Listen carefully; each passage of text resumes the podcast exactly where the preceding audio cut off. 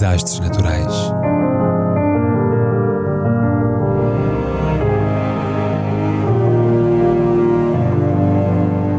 Por António Araújo.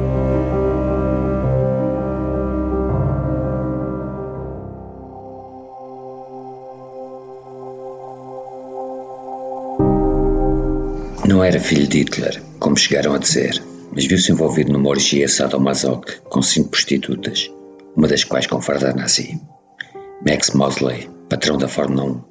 morto de cancro aos 81 anos.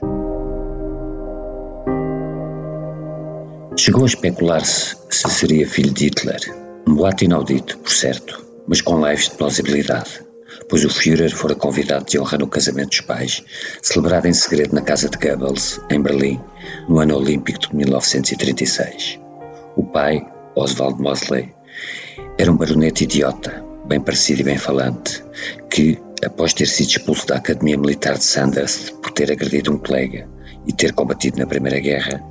deu o golpe do baú ao casar em 1920 com a filha do antigo vice-rei da Índia, Lord Curzon, dois anos depois de ter sido eleito o mais jovem deputado da Câmara dos Comuns com isso inaugurando uma sinuosa carreira política em que saltitou entre os conservadores e os trabalhistas até fundar em 1932 a União dos Fascistas Britânicos, a qual, com o apoio de tabloides como o Daily Mail e o Daily Mirror, conquistou um número significativo de adeptos, os camisas negras e as simpatias de Adolf Hitler e de Mussolini, as quais lhe valeram ser detido em 1940 por razões de segurança nacional, só sendo libertado três anos depois, quase no fim da guerra cujo desfecho a favor dos aliados aniquilou as suas ambições políticas. Reapareceu fugazmente em 1959 para liderar uma plataforma anti-imigração que advogava a repatriação dos caribenhos e a proibição dos casamentos mistos. Fixou-se em França, onde morreu em 1980. Lady Curzon, a sua primeira mulher, morreu de peritonite em 1933, o que pôs termo a um matrimónio singular.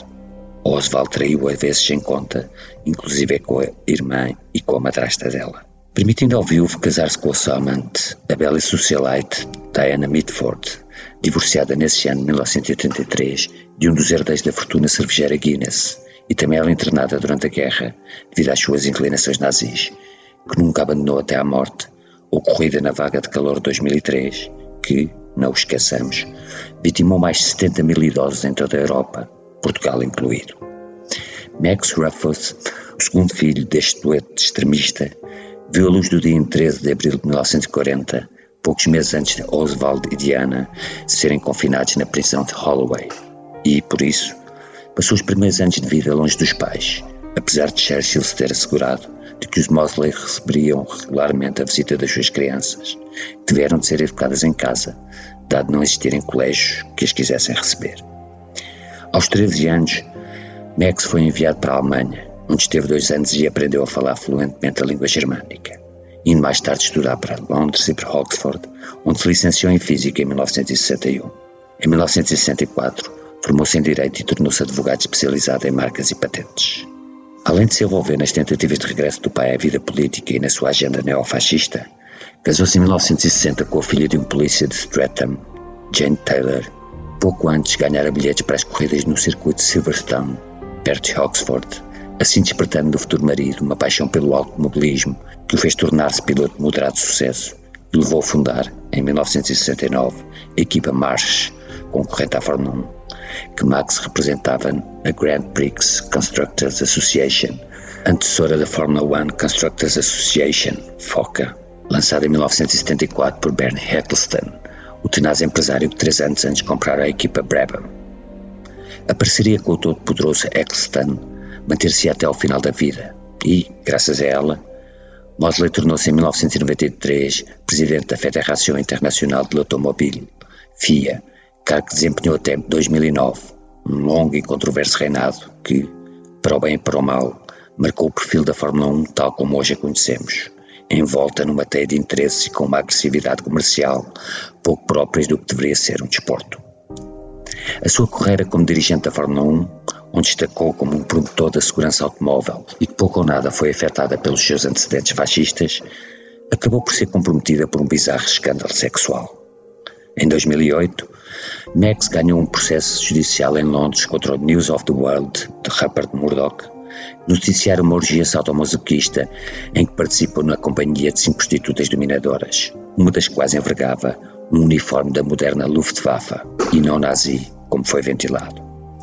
Depois, levou o caso ao Tribunal Europeu dos Direitos Humanos, argumentando que as leis de privacidade britânica não contemplavam a possibilidade de os alvos de notícias como aquela serem notificados pelos jornais antes da respectiva publicação. Mas o Tribunal Europeu não lhe deu razão. Mais sucesso tiveram as ações intentadas contra a Google, primeiro em França e depois na Alemanha e Inglaterra, por aquele motor de busca divulgar o vídeo da orgia posto a circular pelo jornal de Murdoch, que entretanto fechou as portas. Facto que, todavia, não o livrou da perseguição dos tabloides, os quais divulgaram em 2018 um panfleto da sua autoria, datado do início dos anos 60, em que Mosley associava a imigração negra à propagação de doenças contagiosas. Vivia no Mónaco, mas morreu em Londres de cancro aos 81 anos, no passado 23 de maio. Sintomaticamente, a notícia da morte foi dada por Bernie Eccleston, seu eterno amigo, patrono e patrão.